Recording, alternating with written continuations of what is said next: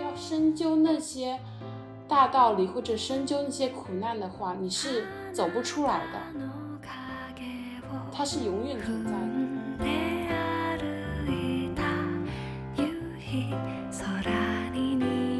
经常的反思过去，嗯，就越来越觉得我其实是一个很期盼自己能够再早熟一点的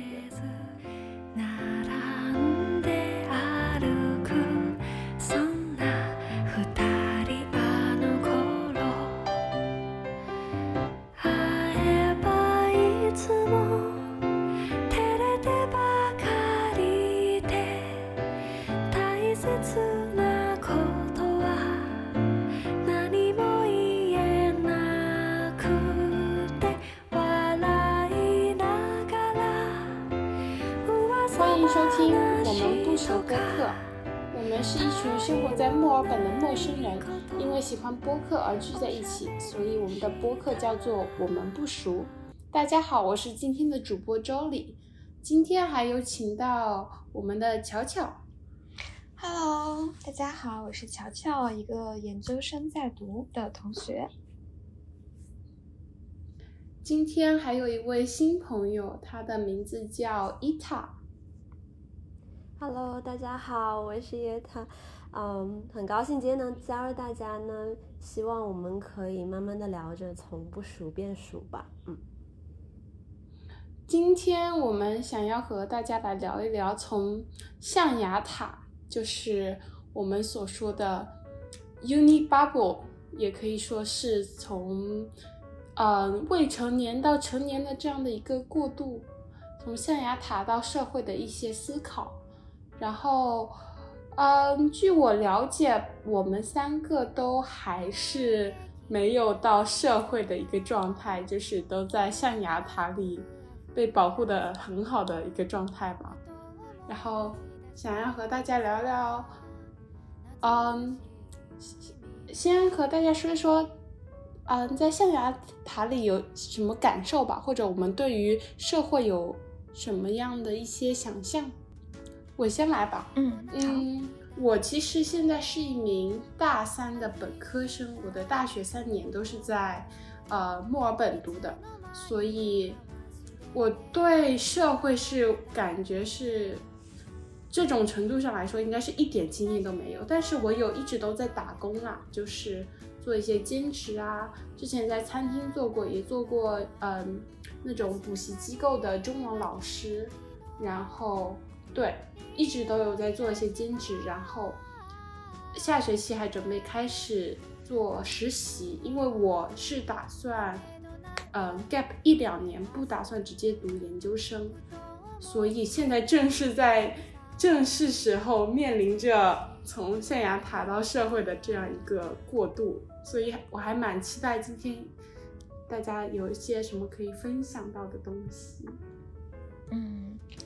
那我乔乔你呢？乔乔现在是个什么情况？嗯、我现在是硕士研究生的第一个学期，就是其实说实话刚开学两三个月，但是这个学期马上就要结束了，自己还有一点点的恍惚。然后呢，因为我本科是在国内念的，所以我自己会觉得，首先本科生到硕士生会有很大的一个区别。然后呢，在国内念书跟在国外念书。教育体系上和一些感受上又会有非常大的不同。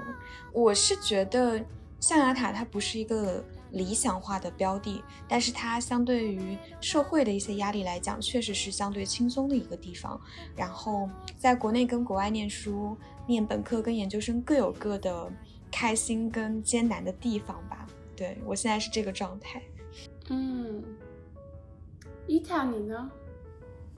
嗯，我比两位可能稍微大一点点，然后我现在读 master 已经快读完了，所以就是也准备步入社会，然后之前也有一些的实习经历，但我就觉得始终 part time 和 full time 的那种节奏和对个人的影响是不一样的，就是嗯嗯对，但就是 part time 就比如像打工，因为嗯它毕竟就是不是那种朝九晚五的工作，你还是觉得。哦、呃，你不属于是我是觉得我不属于那个地方，就我未来可能会去一些其他的地方干一些更喜欢的事情，但是嗯，就感觉对社会还是有点点恐惧，就是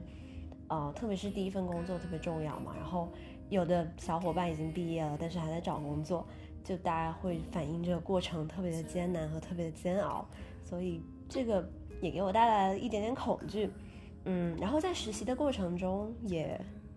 感受到了一点点，就是那种社会人和学生始终是不同的，然后不同的点就在于，嗯，就是大家网络上说的那种被鄙视的学生思维，确实是不可取的。但是经过这么多段的实习，我却发现自己这种学生思维仍然是非常的浓厚。嗯，我可能在之后再聊一下，现在 有点没组织好语言。然后，嗯嗯嗯。我很赞同你说的，就是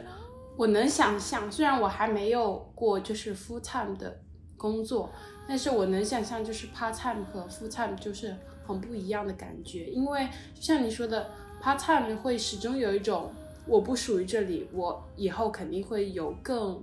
嗯更稳定或者我更想要的一份职业。但是对我自己来说，我。我到现在都很清楚的记得，就是我拿到第一份 part time job 的时候那种心情，就是有一点点步入到社会，但又不完全步入。但是我能想象那种转变和，呃，再再次转变到 full time 的那种，可能强烈的感受是一样的。就是我第一次真正的开始。工作和真正的开始全职工作肯定又是不一样的。嗯，第一次打工的经历给你们的印象会很深刻吗？就是有没有那种步入社会的感觉？有没有一点点？好像当时呃没有很觉得，但是你那么说，现在想来是有的。然后，但是可能我个人性格比较的三分钟热度，就是无论是打工还是那种。嗯，稍微不那么打工性质的那种实习，就过了一阵子，我就开始怀疑它的意义。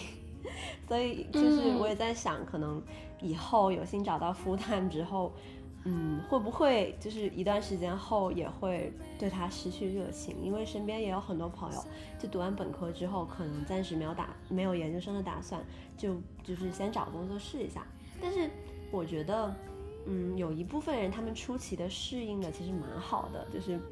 哦，虽然大家都是朝九晚五，然后有时候也被迫加班，特别是国内，但是他们好像完全已经适应了这个节奏，然后也慢慢的很少去听他们 complain 一些什么，我就觉得很惊讶。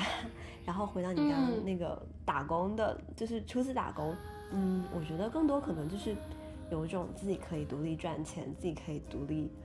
支配，通过劳动 获取财富的这种感觉。嗯，对。然后让我自己印象格外深刻的是，我第一份的兼职工作，就是我在过程中真的有非常强烈的一些心情的起伏变化。我有遇到过特别好的一些客人，也有遇到一些特别难缠的一些客人，就是让我见识到的真的是各种各样的人吧。我觉得我好像以前在。可能以前在学校，或者说在自己的社交圈里，我都是有选择的，有选择性的去，嗯，做出一些，嗯，社交关系，或者说有选择性的去交朋友。但是打工之后，你就不得不去处理一些你可能不是很想面对的东西。所以那个时那些时候，让我还蛮意外的收获一些。嗯，成长和一些温暖嘛，不管是一些难过的也好，但是都算是，都算是一些成长。我还想问的一个是有一点点关于概念性的问题，就是我们所指的象牙塔到底在说什么？就是大家会觉得什么是构成了我们的象牙塔的部分呢？是？我自己有点不太确定，就是难道是心态吗？还是年龄呢？或者是身边的环境、身边的人？因为就是像一些做学术研究的人嘛，就是比如说读博士，他们有可能二十几岁、三十几岁都还在读博士。难道说我并不觉得他们是属于那种，嗯，没有社会经历的人，或者说他们还处在一个，嗯，被保护的很好的象牙塔里。所以我自己在想，嗯，是不是跟年龄或者心态也有些关系？你们觉得呢？我觉得象牙塔的定义，在我这里可能就是当下这个人他生活中占据他时间跟精力以及想法最多的事情就是念书，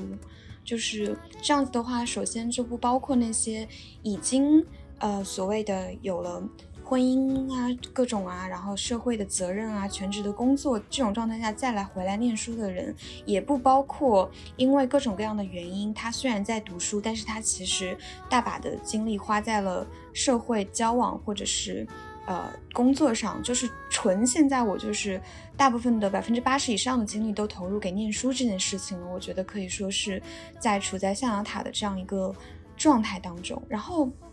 它之所以会跟外界区隔开，就是因为它字面意义上它就是一座塔。我们是生活在塔里的人，我们可以借由书籍、借由导师、借由自己的或者说专业上的追求、跟学术上的梦想，或者是职业上的追求等等，去登高望远。然后呢，的确会有很大层面上的被保护的部分，但我自己是觉得。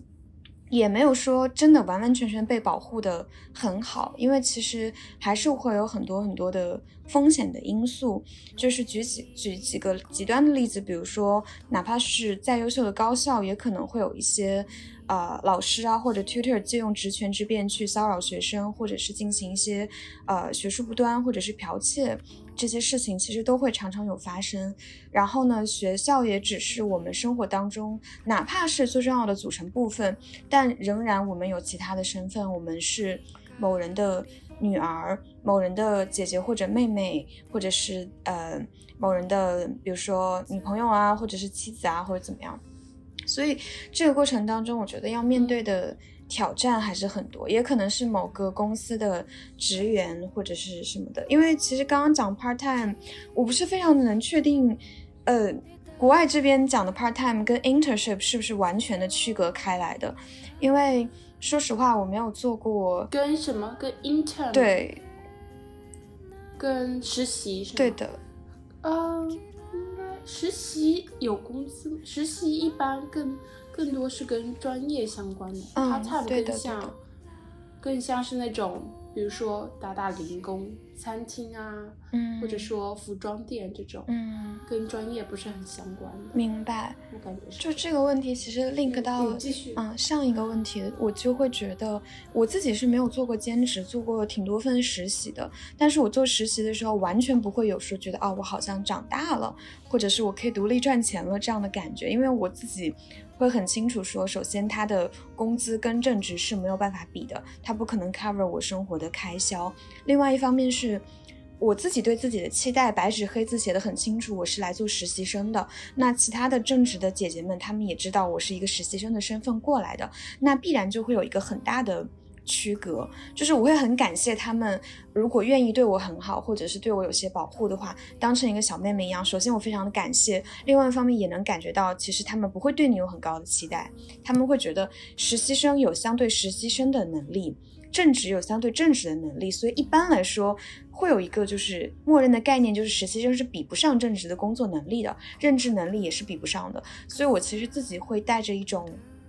嗯，更多的是。我就是来学习的，我就是来这里看一看的，但是我并不能接触到这个岗位，或者说这个公司最核心的一些运转的机制，也是因为这个考量，所以我其实更倾向于去初创的公司，它可能会有非常非常多的问题，就经常给我碰到，但是相对而言，我会知道它这个核心是怎么转的，需要有哪些的原动力注入进去，我自己可能会感觉到有一种。安心的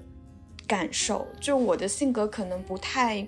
甘心完完全全的做一个特别特别小的螺丝钉，就我也不需要被大老板看到，但至少在这个部门，我希望被大家看到的，不然我会很难受的那种人。对，所以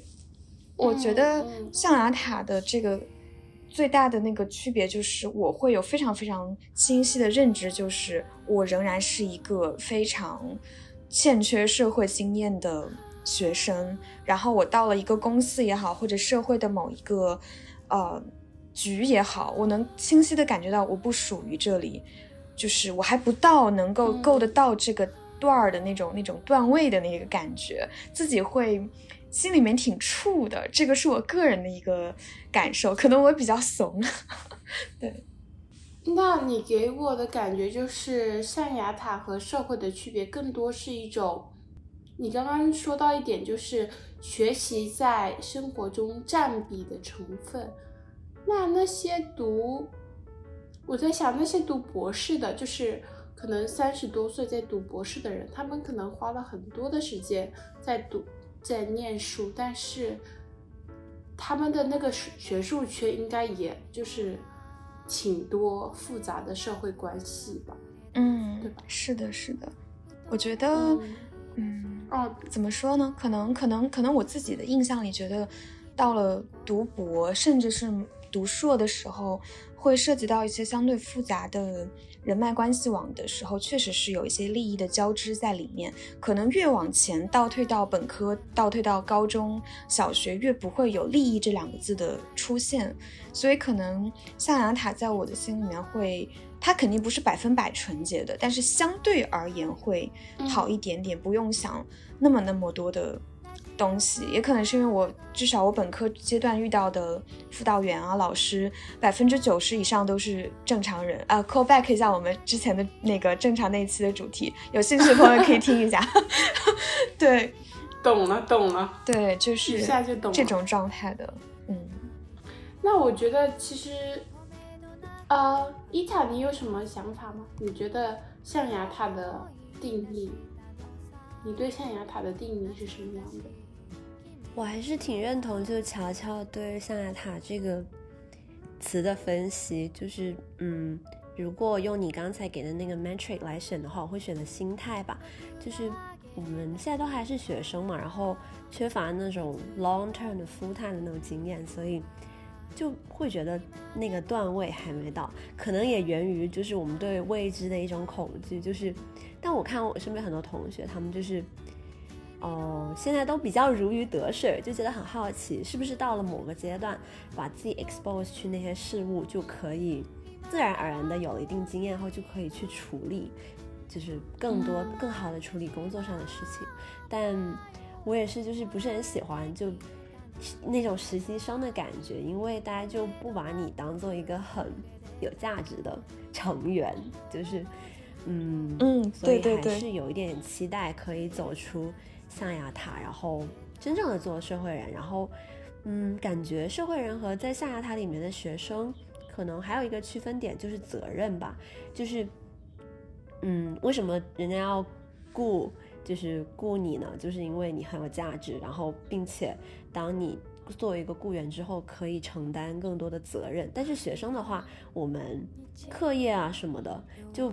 嗯，虽然也有 deadline，但是还是比较游刃有余，可以有自己的选择权，可以自己选择什么时候去做什么，然后怎么样去安排。但是如果做一个打工人社畜的话，就嗯，感觉上司的命令或者那种 deadline 真的是 dead，真的就是一种死命令。你要，嗯、可能现在还是新人吧，就可能老油条不会想的那么拼命，但是真的是要拼死一切去完成，然后不完成是有代价的。就是因为之前比如说像 group project 或者一些 volunteer 的东西，感觉某些成员就会碰到某些成员他没有很投入，就是因为没有这个没有这个 binding 的东西。但是如果是嗯不在象牙塔以外的话，我感觉大家可能会 treat things more serious 这样子。嗯嗯嗯，所以对于我来说，我也觉得就是心态或者说年龄吧，真的还挺重要的。就是年龄有的时候真的能说明挺多事情的，就是一个人的经历，不管说是在哪一种环境中，但是，嗯，你的年龄摆在那里，我就觉得你一定会有自身该有的一些经历和一些成熟的心态。我也觉得心态和年龄是可能是比较象牙塔和社会比较大的一个区别。就是对于我自己来说，我就会觉得从高中到，特别是国外大学，从高中到国外大学，那个感觉就有一点点让我自己觉得是暴露在小社会里，就是大学这个小社会里。嗯，是的。你们有这种感觉吗？乔乔，你在国内读读完大学，你在国外读大学，你有这种感觉吗？还是我觉得只要有有人的地方就会有社会，这个是必然的。嗯，只是说根据，嗯，毕竟它有一些，我是觉得有语言的壁垒，而语言壁垒的归根结底的性质是文化壁垒。嗯，所以我自己会觉得，可能在国外念书。会更艰难的地方就是所谓真正的融入这两个字，其实挺难做到的。我自己悲观到可能觉得它是做不到的一件事情，只能说是尽量的去平衡一个心态跟去，呃，有一些找到自己的好朋友的这样一个期待吧。然后在国内念大学的时候，就嗯，怎么说呢？更多的是在于，我想想啊。更多的是在于要清晰的认知到自己想要什么，因为国内会更加的强调社会时钟，强调人别人推着你去卷，别人告诉你你应该怎么怎么样，这种就是外部的规训会更多一点。嗯，对，是这种情况。然后再加上就是所谓的卷吧，虽然我是不太参与这种所谓的卷的，我自己的理念是人要卷只跟自己卷，别人跟我没有关系，但是。不管是跟别人卷还是跟自己卷，都非常非常的，嗯，就是能够很明晰的感觉到每一个人身上的那种疲惫吧，跟要走的路是不太一样的。而且就是因为你太了解这个你所生长的这片土地以及它各种发展的这个状态了，所以会更加的焦虑一点。而在国外的时候，有时候是。相反的是，因为我不知道这件事情，我不知道它的发展，所以我焦虑。我觉得是代表两个不同层面上的，呃，信息源获取的差别吧。国内是因为信息源太多了，选择太多了，导致这个人他很混乱。在国外是信息源总怕自己接收的太少了，我这不知道那不知道，我怎么做判断？然后我能不能有一些其他的选择？就是这种纠结的点可能是不一样，但是纠结的程度。和面对的小社会等等一些的问题，还有学业的负担，我觉得几乎是差不多的。对，嗯，对我听你这么一讲，我觉得应该是差不多。就是你在讲国内的时候，我觉得我好像在国外也面临着这样的问题。你讲国国外的时候，我就觉得好像国内应该也存在这样的问题。可能说到底，其实在哪里生活，或者说。嗯，在哪里生活，或者说人对于文化这个因素的一些要抵抗的一些压力，可能都是存在的。嗯，然后还有一个点，我觉得比较有意思的是，老师的角色会变得非常明显的不一样。呃，我之前 看过一个笑话，就是说一位老师给自己催眠，每天告诉自己 "I'm a teacher, I'm a teacher"，然后划掉说。I have a job at the school，就是会，我觉得这是其实很明显的东西方的思维的差异。就国外的话，因为我是第一次遇到说有老师会罢工的这个情况，第一次这么贴近的遇到，然后以及他们会包括跟你讲说我的呃这个 tutor 的时间，就是给你做 con consult 的时间就是定死了，就是这这个是这个点就这个点，我不会就是加班或者是怎么样的。然后我们也很少能够。说做特别好的朋友，当然这个有有文化的原因在里面。然后在国内的话，更多的是，嗯，还是国内的传统吧，就是非常的尊师重道，对，非常的尊。有一句话，对，怎么形容教师来着？我有点。蜡炬成灰泪始干吗？哦，没错，对对 对，就是就国内就在提倡这个，对，因为会有尊师重道的孔孟的传统，所以我们会非常非常非常额外的尊敬老师这个角色，不太敢轻易开玩笑的。其实，然后在国外的时候，就会我普遍会收到老师对中国学生的评价是过于的礼貌。我之前的外教也是这样评价我的。然后呢，呃，在国内的时候，老师他可能会想方设法的去满足你的。需求，他会很担心这孩子的前途怎么怎么样，包括遇到一些事情，呃，老师会倾向于先保护学生，而不是说呃去处理这件事情本身，就是。嗯，我觉得国内的传统观点还是说不要轻易的毁掉一个年轻人的一生，但是国外的话就明显的严重很多。就这个事情，说你是学术剽窃，是学术不端，那就是不端，是没有转圜余地的。然后国内可能会，就是会多想一些办法，说你看这个事情，呃，能怎么样更就是温和一点的去解决，而且国内可能没有那么的强调一些。Reference 的格式啊，这种东西，在一开始写作业的时候，我们都不会教他说是写 essay，就是更倾向于写一些感受什么这种东西。嗯，然后呢，我自己的一个经验是，当时我非常非常喜欢我的导师，但是我巨不敢给他送礼，因为现在是一个很敏感的事情。他不敢收，我也不敢送，因为我们非常怕别人听到了就会说，哦，你这是在做一些贿赂。但其实我们想的可能都只是一杯咖啡这样子的事情，但是会越来越害怕，越来越敏感，不敢做。我是拿到了我的毕业证之后，才终于敢给他 送了一份礼物，表达我的谢意，因为我觉得他真的带我这样一个菜鸡很辛苦。对，所以也是能感觉到，其实国内会倾向于向西方的这种。非常严肃的学术去靠近，然后呢，对，然后我之所以提到一个点是本科生跟硕士生的差别，我自己的感受是，我读本科的时候，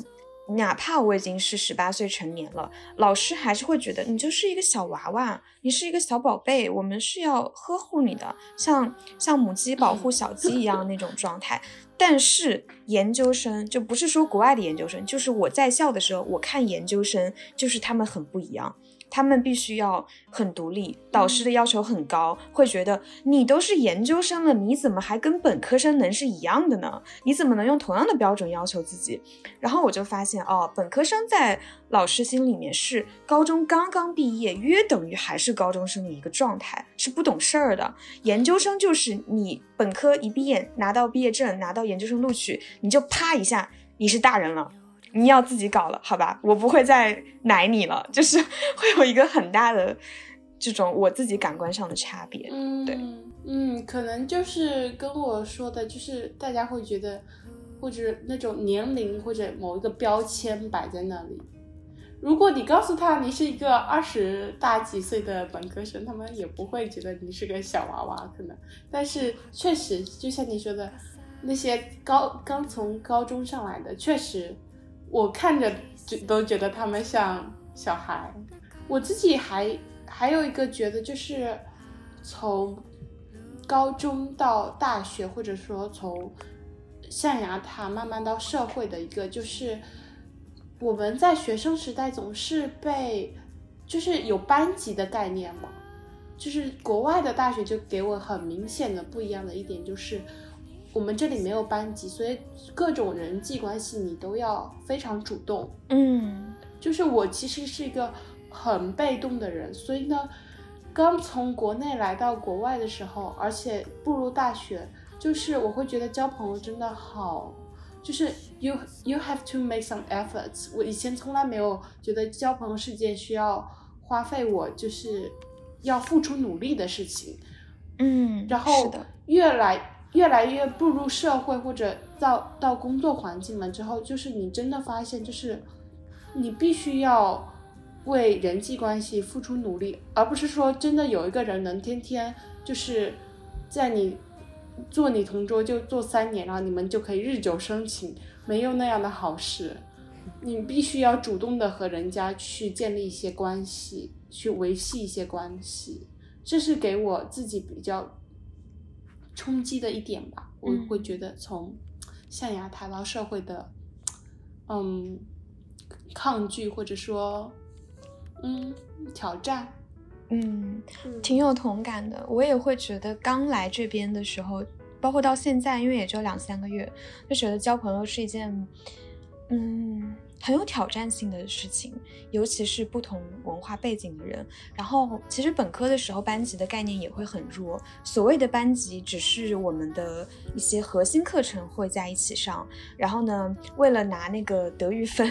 会班级组织一些活动，然后你要出现这样子。但其实大部分时间大家还是不太。也不是说不在一起，就是看缘分。相处的好的话，你就会有啊，我们是一个集体的概念会很强。如果相处的一般，没有那么有缘分的话，其实也就那样。我自己是这样感觉。伊塔，你有什么想想到的吗？想说的吗？我觉得还挺认同的，就是我也是一个特别被动的人，就交朋友全看缘分嘛，所以就是也没有交到什么朋友。然后，嗯。感觉，但是就我听别人说，就步入了社会，就是跟同事成为朋友好像更难。就嗯，主要的原因是因为上班你已经对着他们了，然后下班你就不会再想 跟他们有任何的接触。这种就除非是那种特别志同道合的。然后像周丽也说到，无论是打工还是朝九晚五的工作，都会被迫的会接触到很多，就是。不一样的人，然后可能也会不幸的引起生理和心理上的不适，那可能就是对社恐来说也进进一步加深了，就是嗯对社交的那个恐惧，然后也很赞同，就是感觉是需要花费挺多的力气，呃，比如说就算一些是不熟或者你完全不了解的同事，但是因为在这个大环境下，而且也为了开展工作的顺利，就你也是需要。去主动的 reach out，主动的去跟他们聊聊，这样子，我觉得这是一个在社会的这个环节里面比较令人不适的过程。那，嗯嗯，象牙塔里面可能还是回到我觉得比较有选择这个观点吧。那，嗯，我们可以选择和我们聊得来的朋友一起玩，但是在工作上就是完全没有办法选择。嗯，对，我觉得这个就其实啊，这个其实能联系到一个点，就是责任，就是在象牙塔里面，我们其实没什么，呃，只要对自己负责就好了。但是到了社会之后，更多的一些呃人际关系啊、社会关系，你就必须你要。你就必须肩负起一些责任吧，然后你要对得起这份责任，你哪怕不喜欢，你要去面对，也要去社交，这样。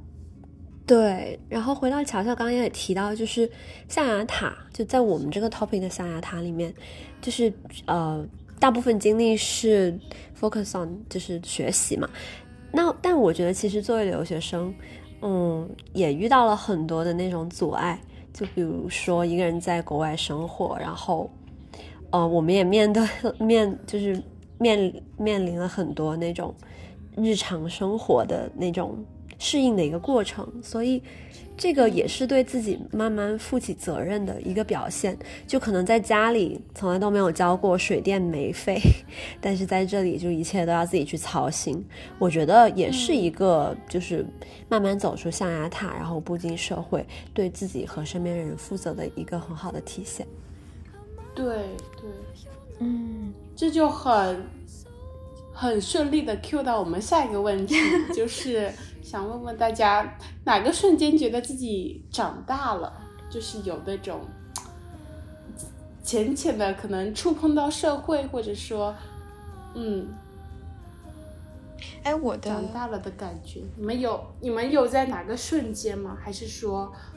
还没有过，我觉得会有好几个瞬间。然后我现在脑子里面第一个瞬间，其实跟进入社会的关系不大，是关于情绪稳定的那种。就是我我当时是去印尼，然后在吉隆坡转机，然后当时在吉隆坡的情况是误机了。呃，是因为前一班航班它盘旋了太久，然后以及我隔了两中间隔了一段航站楼，然后那个路特别远，就是你要坐内部的那种那种列车，然后呢再去一个一个跑那个点，然后呢等到我到那个托运行李的那个口的时候，那个机舱还有五分钟关闭，就是对人关闭，但是行李托运已经结束了。然后我当时就非常绝望的走过去问了一句，说是没有任何机会了是吗？然后那边就是很悲伤的看着我说是的。然后其实我当时内心会有一个很大的委屈，因为我扪心自问这件事情不是我做错了。我跑出了人生最快的那个跑步速度，但是真的是因为前面误了，没有办法。然后呢，那趟飞机它又不是连程，就是没有办法退改的那种。然后我就只能蹲第二天凌晨的飞机，因为那两个就就是那两个站点之间只有两趟，要么是早上，要么是晚上。晚上误了之后，只能是第二天凌晨。然后呢？我当时会有一个，先是委屈，委屈的第二感觉就是很大的负罪感，因为我会觉得我浪费了这一趟的航程的金钱，且这个金钱它不是我挣来的，我花爸妈的钱浪费掉的时候，我会有一种非常大的负罪感，就觉得我怎么这么就是救命啊！然后我当时其实，呃，那一瞬那那一年是十九岁的时候，对，十九岁一个人去国外，然后呢，我那个时候会觉得。有一点点想哭，确实是感觉马上泪目了。但是我当时就在原地拿着一堆行李，然后跟自己说：“你现在重要的是什么？第一个要解决的东西是什么？是不是飞机？好，你现在去做。”然后呃，去了解重新买飞机票要什么手续步骤。好，要兑换金，要兑换钱，是不是不能用支付宝跟微信跟呃那个 card？是不是？好的，那你现在看你身上有什么？你带了两百美元，对不对？那你还可以进行窗口的兑换。你带了两百美元，说明你有这个先见之明，你是不是应该奖励一下自己？不要哭了。然后我就这样反复跟自己自我对话之后。把所有的一切事情，就是航班的东西转好，然后决定我今天晚上要怎么睡，然后行李要怎么看，然后呢货币要怎么换，然后通知接机的同学今天不要来了，然后说我很抱歉，然后第二天的那个呃会 meeting 要怎么样去改变我的那个参与度等等等等一系列的事情搞完了之后，我跟。呃，家人跟很重要的朋友说，我今天发生了一些行程上的变化，然后我觉得非常的就是抱歉，有负罪感，但是呢，我觉得我尽到了我最大的努力了，然后我现在呢情绪也很稳定，就是，呃，希望一个是让朋友不要担心，然后呢，同时跟家里人道歉，说呃，就很不好意思浪费了这个钱，对，但是我已经尽力了，所以。怎么怎么样的？然后呢？他们我一我一开始以为他们会说我要么就开玩笑说你个败家子，要么就是说啊你怎么怎么样，就是不行，没有安排好时间。但是我情绪稳定之后，发现我得到的也是很情绪稳定的。回复，然后就是说，好的，就是所有的这些流程，我听你讲述很清楚、很明白，确实不是你的错，那没有关系。你想一想，这个钱他现在浪费了，就是沉没成本。那接下来你最重要的是好好休息，然后第二天到那边去，然后也之后就不用再担心别的事情了。然后呢，我当时就拎着个行李到处逛一逛，去买了点水，吃了个晚饭，然后看着那边来来往往的人啊，跟列车。然后就是那一瞬间，我突然觉得，我好像终于学会了一些成年人的处事方式，不是第一时间打电话跟家里说啊怎么办怎么办，我误机了，我好难过，然后这个世界怎么这样对我，而是说，就是说现在要干嘛干嘛干嘛，就是不要解决问题。对，然后那个时候我就，嗯。一瞬间突然觉得，因为这个事情不是我打了电话，他们告诉我你应该怎么样，而是我那一瞬间告诉自己说，我现在人在外面，我不应该就是 like whining like a baby 那种状态。所以其实这件事情给我留下很深刻的印象的原因，就是觉得它让我从情绪上好像有了一些，呃，比较能够让自己放心的那种状态，有了一些向成年人迈进的感觉。对，然后同时呢，我也没有隐藏我的委屈，没有假装很坚强，我也跟他们说了我是委屈过的，但是我现在好了，所以我觉得就是这个瞬间 让我印象挺深刻的，因为其实当时说起来很简单，但是当你整个人三天三夜没有睡。再到那个机场还能保持情绪稳定，我觉得你做的，我真的觉得，我真的觉得这件事情我已经就是在我的那个备忘录里面已经是觉得很值得骄傲的事情了，所以会觉得他是有自己得到成长的一瞬间吧。对，嗯，哇，我觉得你做的很好。我觉得如果第一次遇到这种事情了，我觉得很难做到这么。就是这么稳定吧，或者说这么嗯，佩服。没有没有，因为伊塔呢？伊塔，哦，你继续啊，没有，我就一句话，因因因为我本身的性格非常能哭，所以但凡有一次想哭没哭，我都觉得、哦，可以的，可以的。对，我记得，我记得你说过，你是个非常爱哭的人。对，没事没事，交在给情绪发泄的时候，是的，大家可以 recall back。笑死。伊塔呢？伊塔有哪个瞬间觉得自己长大了？我好像没有记得特别的瞬间，因为本人比较健忘。但是乔乔的这段故事就也让我想到，嗯，感觉每当就是有，嗯，不是根据自己的期待所走那个故事走向，就是都会让自己成长不少，特别是那种，嗯。你已经尽力了，但是事情还是往你你不受控制的方向发展了的时候，会有一种深深的无奈吧。就，哦，但我真的很佩服乔乔，就是十九岁就经历过这种事情，还这么淡定的处理。就如果放，就是换做现在的我，可能还会有一点点，就当下肯定还是有点暴躁，就有点心态崩溃。但是我觉得没关系，就是成年人就是要崩溃很多次，但是又会再爬起来。对，但是。哦，就像我问很多朋友，就是他们可能会抱怨工作上的事情，然后可能觉得很多时候都坚持不下去了。那我问他，那你打算什么时候辞职？他们又说不辞职，就是然后第二天还得再去上班的那种感觉，就蛮可怕的。就是回到我吧，我觉得，嗯，比较难忘，觉得自己长大的一个瞬间，就是也是跟情绪。和事情处理有关，就今年墨尔本不是特别难租房嘛，然后，嗯，对，然后就是当时呃，在这一波租房潮来临之前，那个房子准备到期了，然后跟中介说可能不是租了吧，对，因为它就是也开始涨价了，结果这是一个非常错误的决定。呃，然后导致后来有差不多一个月的时间都是流离于各种地方，然后背着各种乱七八糟的行李，然后，嗯，从短短的 Flinders Street Station 的一头走到另一头，就是，呃，身上挂着很重的东西都。嗯，就是都勒出了血痕的那种感觉。然后我朋友刚好也没有空来帮忙，因为 f l i n t 大家都知道那边的交通状况比较混乱，想找到一个打车的地方比较难。然后当时就想把行李从这个 Airbnb 迁到下一个地方，然后就这么一路走着，然后大家都用奇异的眼神看我，然后也没有人来帮我，就就就回到乔乔说的，就觉得。就只有自己是可以解决当下的问题，一定要咬牙坚持的那个瞬间，对，就但是感觉崩溃完了之后，事情还是要处理的嘛。那处理完了之后，又不可能把它一直背负着，所以，嗯，你用那个张悬，大家可能会听过，呃，一首歌叫《关于我爱你》嘛，但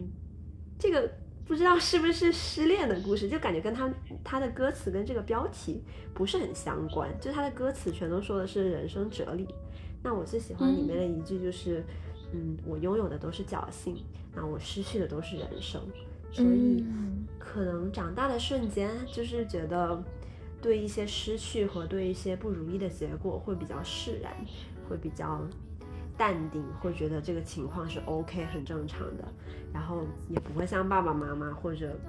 身边的人去要求他们来兜底想办法。嗯，周里周里有也有这种 相对于狼狈的经历吗？其实我，呃，我可能都比你们两个小一点。然后我比较幸运的是，我不是一个人来留学，我们家是移民，所以我没有你们说的那种独自留学的经历。嗯，可能对我相对来说还是过得更象牙塔一点，相比于你们两个。对，所以但是呃，你们让我想到的一点是，就是我去年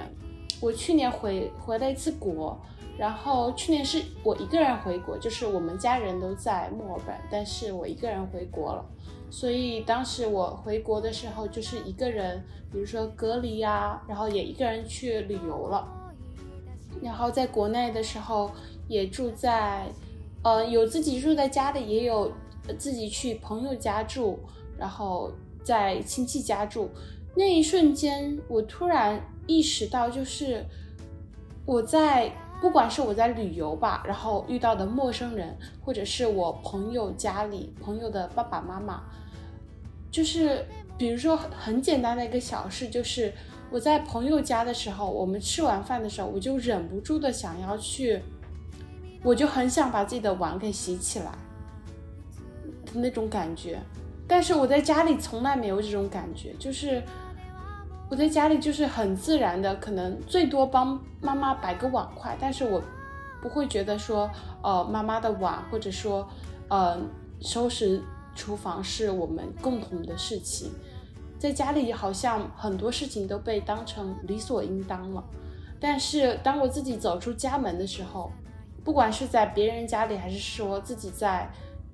呃，旅途的路上，我都会觉得别人。给我做的一点点事情，我都会超级感激，然后我会觉得，对，就是收获的都是都是礼物的那种感觉，就是别人对我完全没有任何的，呃，没有任何的责任，或者说没有任何的那种期待，但是，所以我收获到的所有东西，我都会异常的感激，异常的感动，那种感觉，那种感觉是我在家里从来没有的，在家里。一向都是收获了很多，但是你会觉得理所应当，但是在外面你就任何东西你都不是理所应当的。对，那个瞬间我会觉得长大了，就是长大了，就是你会发现你身边的很多事情你都不能 take it for granted，就是你要你要。给这个社会，你要给身边的人回报，你也要为他们做出贡献才可以。就是每个人其实都是很平等的，没，嗯，就是你没有，嗯，别人没有义务来照顾你这样的感觉。嗯，我有很类似的感觉，但我可能会相对的悲观一点，就是我的理解跟你本质上是一样的，然后我可能想到的更多的是。嗯，怎么说呢？那些我们去学会哪些东西是我们习以为常，哪些东西是其实呃不是别人的义务的时候，也是慢慢在理解这个社会是怎么运转的，就是会越来越清楚未来的这些关系有很多里面是充斥着利益交换的。当自己没有价值的时候，别人自然会眼里面没有我这个人，就是。我会越来越发现这个社会有很残酷的一面，就是说，没有那么多人去认同你这个人本身存在的人文的价值，你这个人的灵魂，或者是修养，或者是想法，他们更在乎的是能从你身上得到什么他想要的东西，或者换言之，能榨取的价值，能交换的东西是什么。所以，也不能说这是很残忍的一面，我觉得这是很现实的一面。然后小的时候呢，是，呃，自己心里面没有成年的时候是不不足以认识到这一点的，或者说会对人性有一个过高的期盼。然后现在我会更加的，呃，意识到为什么那么难交朋友。对我而言，难交朋友的其中一个点也是在于说，我很渴望那种相对相对纯粹、相对真诚的友情，但实际上很多时候，那种 social 得来的友情必然是。有时效性的，且时效性很短，然后呢，呃，有时候又很尬，所以在这个状态下，像刚刚前面伊塔说的，就有点接近于那句“得之我幸，失之我呃，就是失之我命”嘛。所以，听到我们三个人讲的例子之后，我会感觉，是不是一个人心理上成年的概念，就约等于他学会怎样变得更加社会化。就是这样的一个过程，我觉得是不是这两者有一些很大的重合面？对，就是可能每个人一开始，呃，可能是一个方形，然后不断的被社会磨，就是磨圆了棱角。就虽然可能也看不惯社会上的一些风气或者。就处事的一些方式，但是在走入这个社会的过程，我们也慢慢的可能被潜移默化，可能内心也会慢慢的开始接受自己，也需要根据那个规则走。嗯嗯，其实刚刚说到这一点，乔乔说，其实这不是一个多么悲惨的事实，这就是一个很现实的问题而已。就是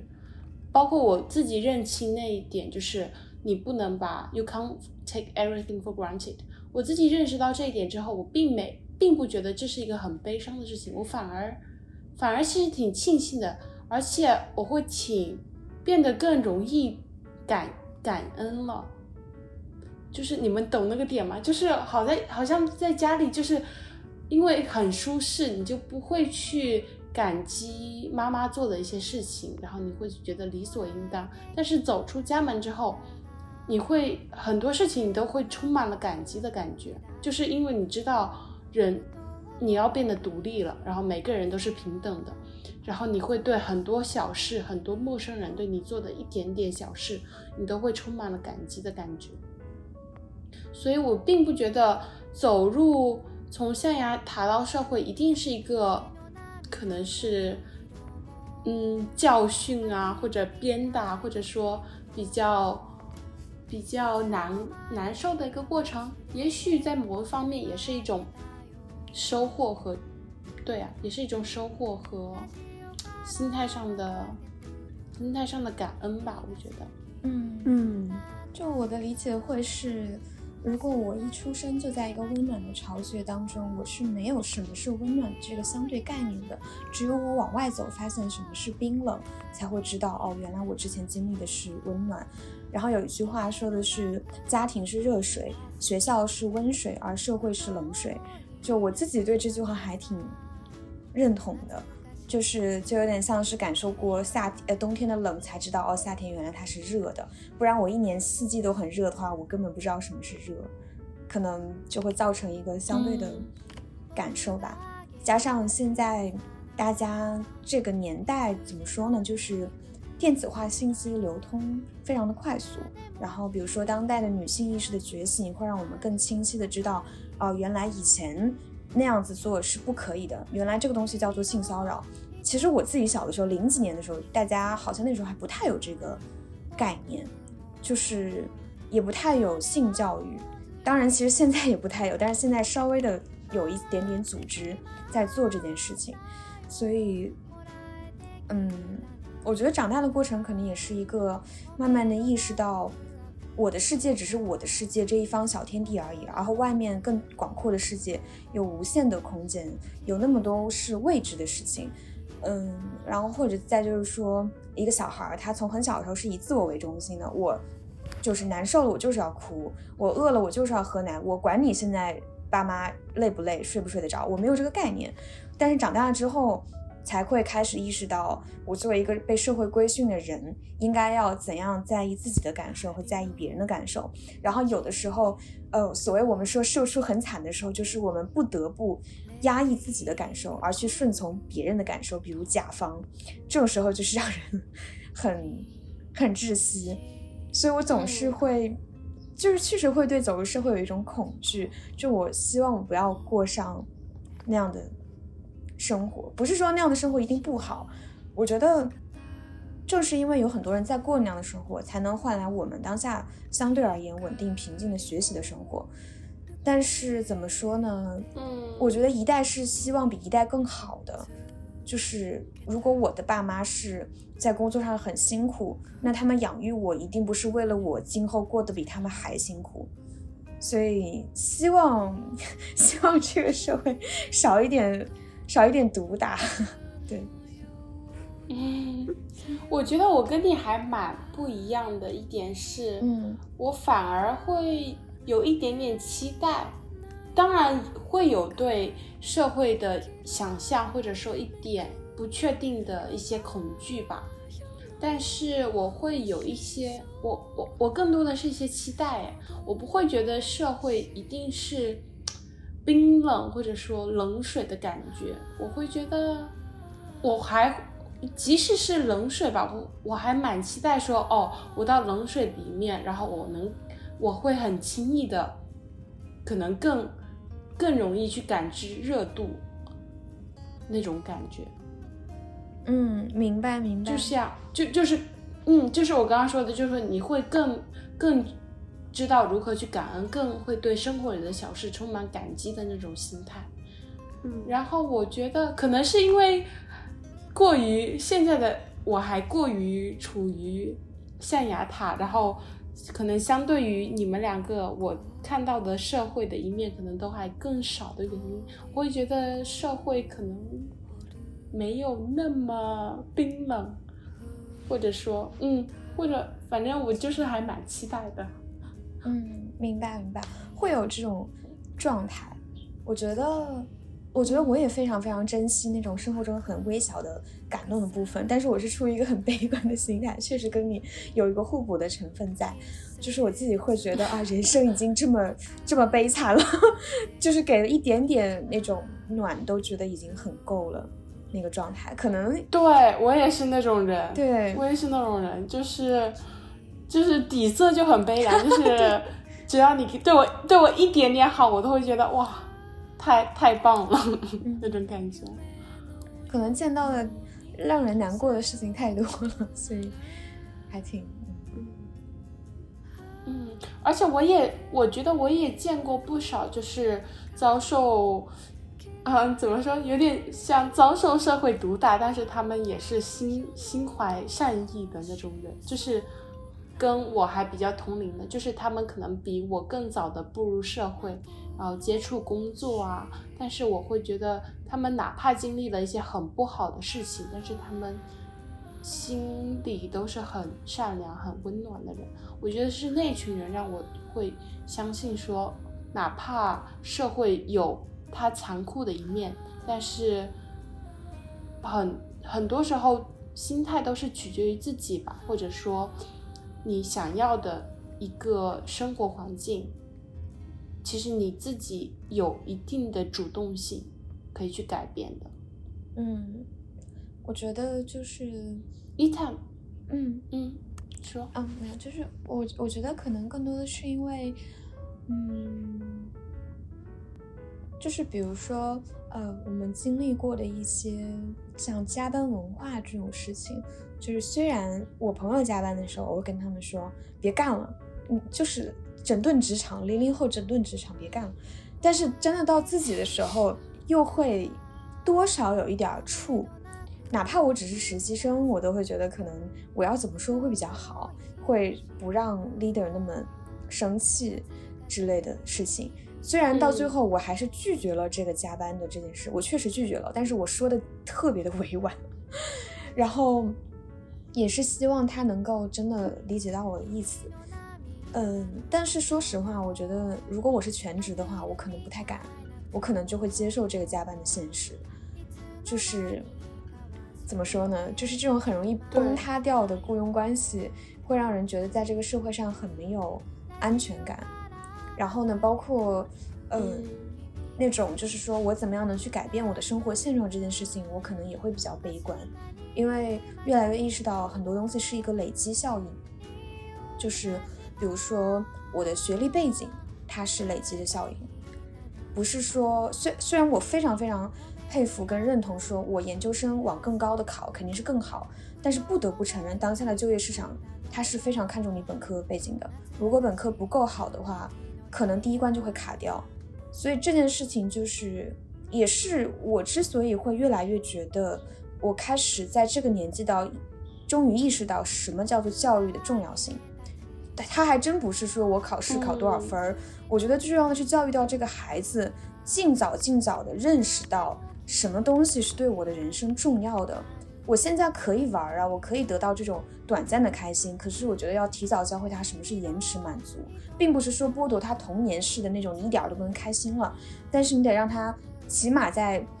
就是当下的这个很相对 harsh 的环境里面认识到，至少你十八岁这一年，你得知道高考是重要的，不然的话，当下的开心可能会带来未来很长久的不开心。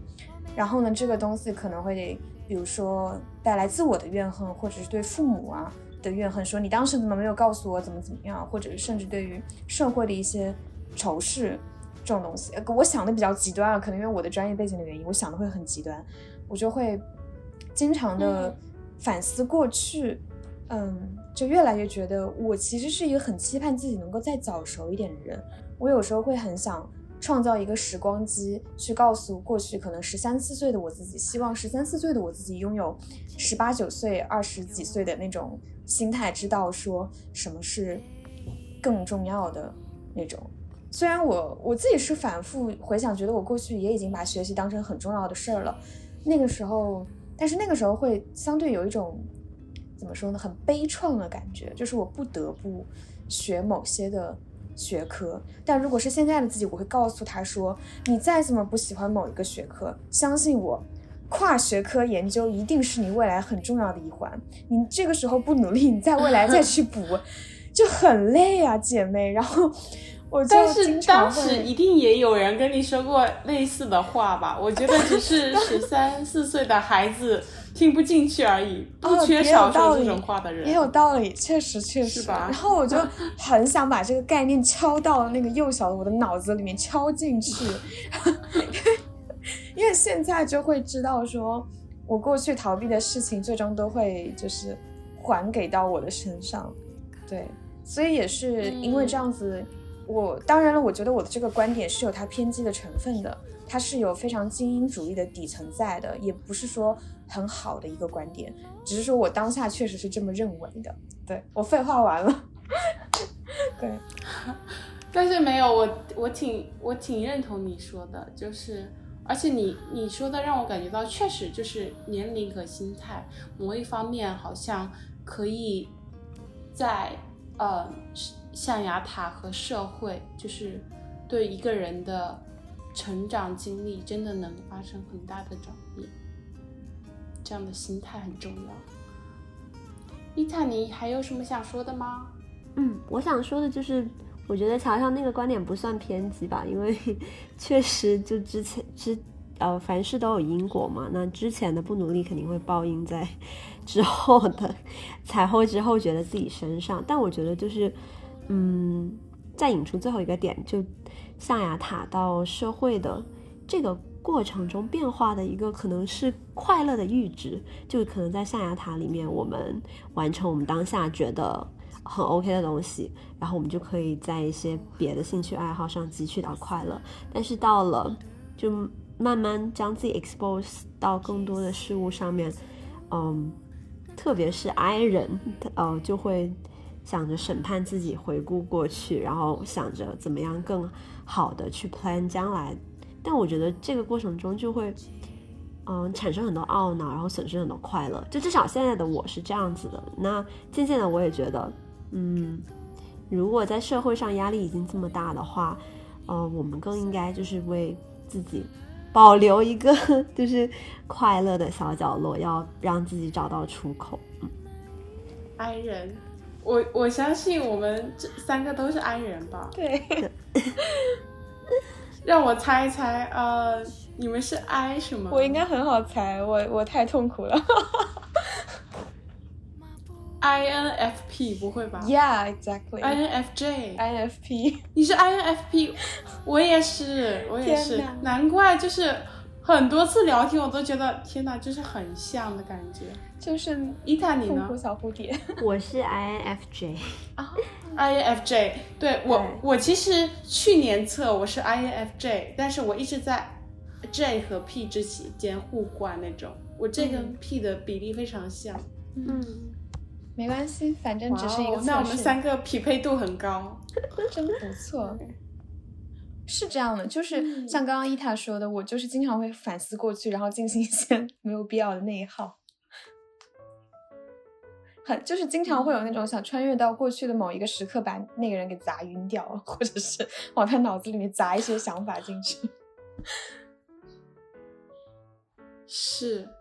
但是我我我也是我，而且我会因为这种事情内耗很久，我觉得挺不好的。我想改掉自己这个毛病，但是我同时又经常在过去的回忆里内耗，又同时总是在。活有有一点点活在回忆里的感觉，就是我很多生活里的能量或者美好的成分都来源于我对过去的一些滤镜，可以这么说。就是我会觉得哦，你看我过去都过得这么好了，然后我现在一定要更努力，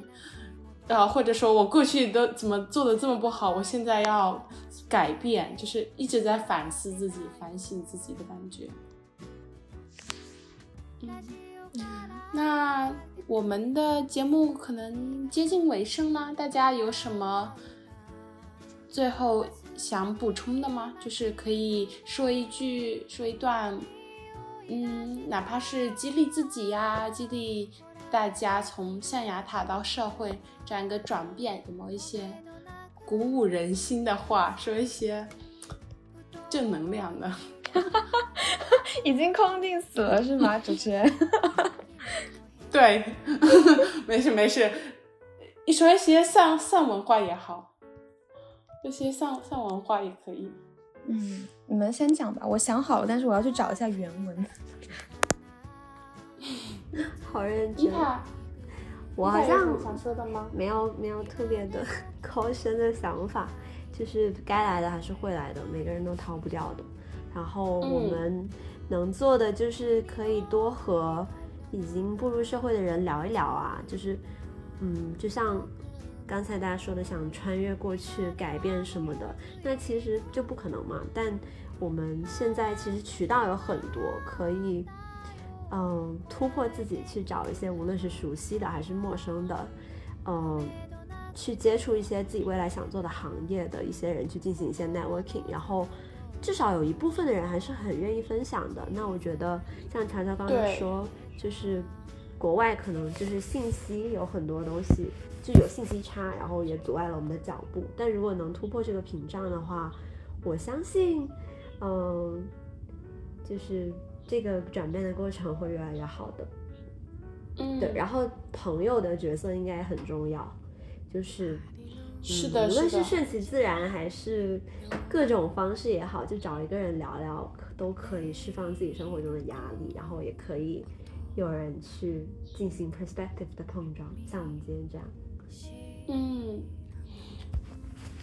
对我来说，我我特别赞同你的一点是，我会觉得跟身边的人、身边的朋友，有的时候能帮助你，在很多时候能帮助你克服一些困难。因为我常常会觉得，我对社会的一些美好的幻想，会不会是会不会是因为我身边的一些朋友，就是一些步入社会的朋友。一些人，他们都很善良、很温暖，让我会觉得这个社会一定不会太差。让我觉得，因为象象牙塔，像我们所说的象牙塔，因为象牙是白色的嘛，就象牙塔就代表了纯洁、嗯干净的颜色的感觉。但是我所期待的，有一点点理想主义吧。但是我所期待的社会。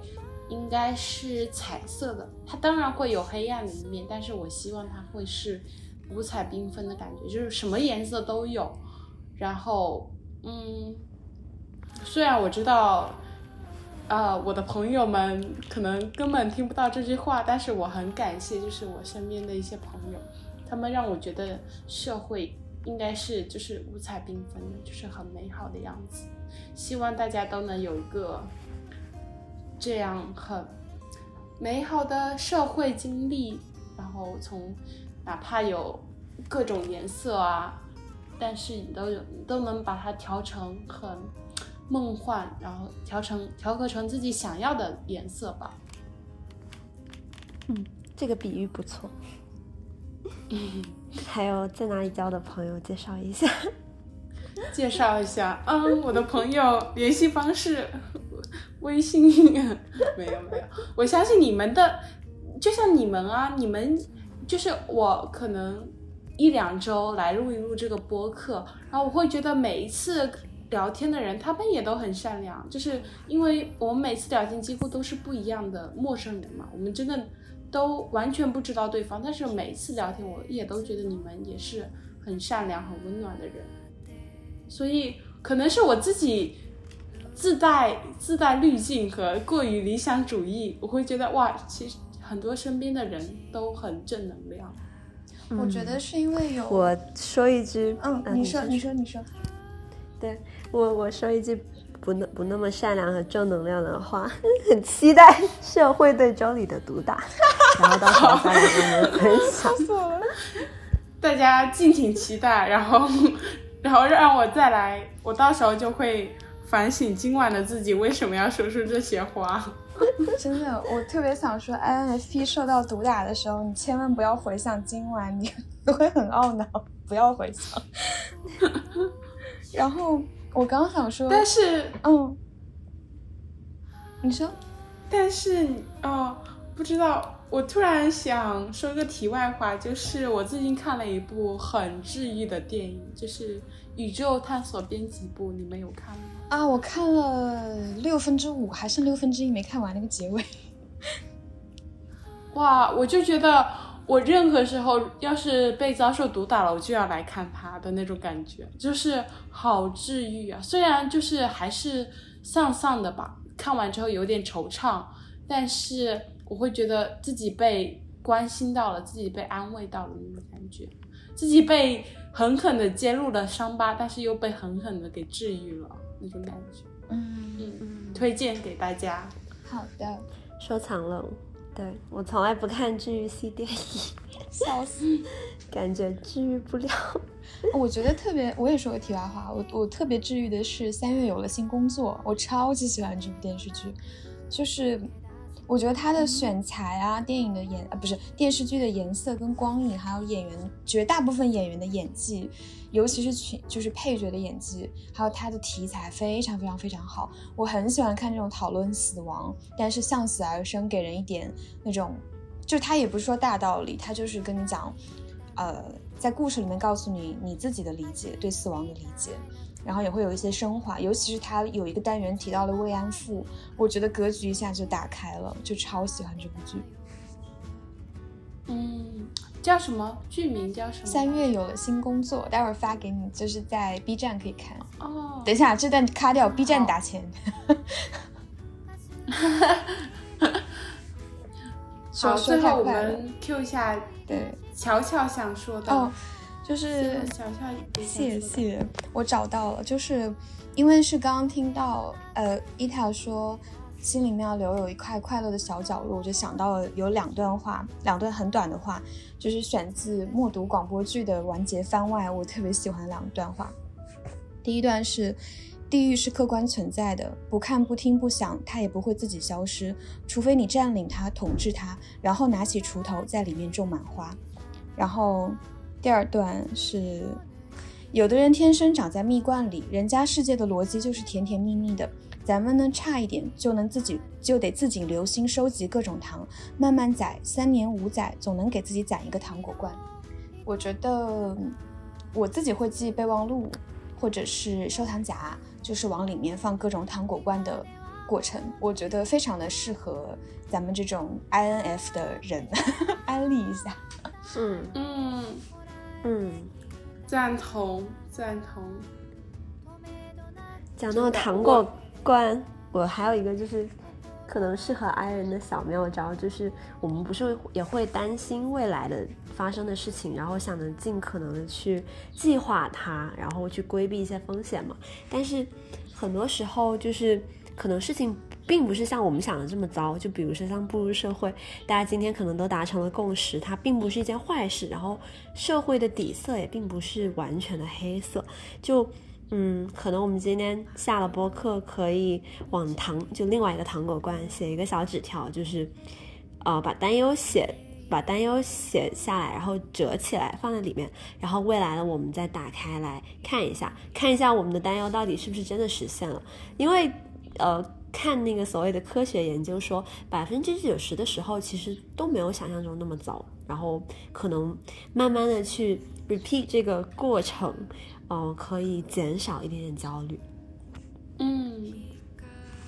嗯，确实是这样的。我也是一个很爱写备忘录、很爱写日记的人，然后我有一点点自带滤镜。就是把很多东西都往好了写，就是其实有一点点不诚实，哪怕我当下的心情有的时候很糟糕了，但是我，嗯，就是很努力的往正能量的方向写，然后每一次看以前的日记的时候，我都会对过去的自己有一层滤镜，然后对回忆也有一层滤镜。然后，但是这种滤镜让我挺享受的。我我知道我自己是有这层滤镜的，但是让我挺享受，就是好像获某种程度上获得了一种能量。嗯嗯，好赞，好赞，真的好多滤镜，真的好赞。我第一次见到这么乐观的小蝴蝶，很绝。对，是吗？我也是，滤镜要借来用一用。对对，借来用一用。但是我我的我是那种底色很，就是我知道。很多事情，因为，嗯，可能现实就是很糟糕的。就是我觉得很适合的一句话，就是说，人生本来就是苦痛的。我们收获的爱，我们吃到的美食，我们看到的风景，都是止痛药。就是我并不觉得人生可能有什么，怎么说解药这种东西。我觉得人生只可能有麻药，就是你只能麻痹自己一会儿。对你只能麻痹自己一会儿，就是很多时候你必须给自己加点滤镜，因为好像如果你要深究那些大道理或者深究那些苦难的话，你是走不出来的，它是永远存在的，嗯，就是所以你是找不到解法的，你只能给自己一些。滤镜给自己一些麻药骗自己，我觉得这才是真正很悲很悲观吧，并不是，嗯，并不是什么乐观的想法。我懂，我觉得你的乐观是在于说你这个滤镜是能加得上去的。就我有时候悲观到这个滤镜我都加不上去，其 实会很难。嗯，对，完全没有想过还有加滤镜这个这个手法。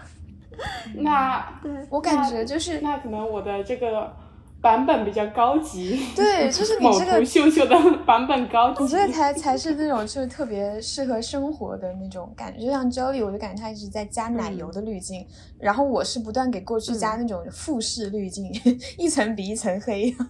笑死。那有那种胶片感也不错。哎，您哎，真是小蝴蝶会夸人的，谢谢您。是吧？懂，OK，今天和大家聊得很开心，希望大家会喜欢今天的节目。我是今天的主播周丽，我是乔乔，大家晚安。我是野草，谢谢乔乔和周丽，谢谢大家，谢谢大家，我们下期再见。难忘今宵，难忘今宵。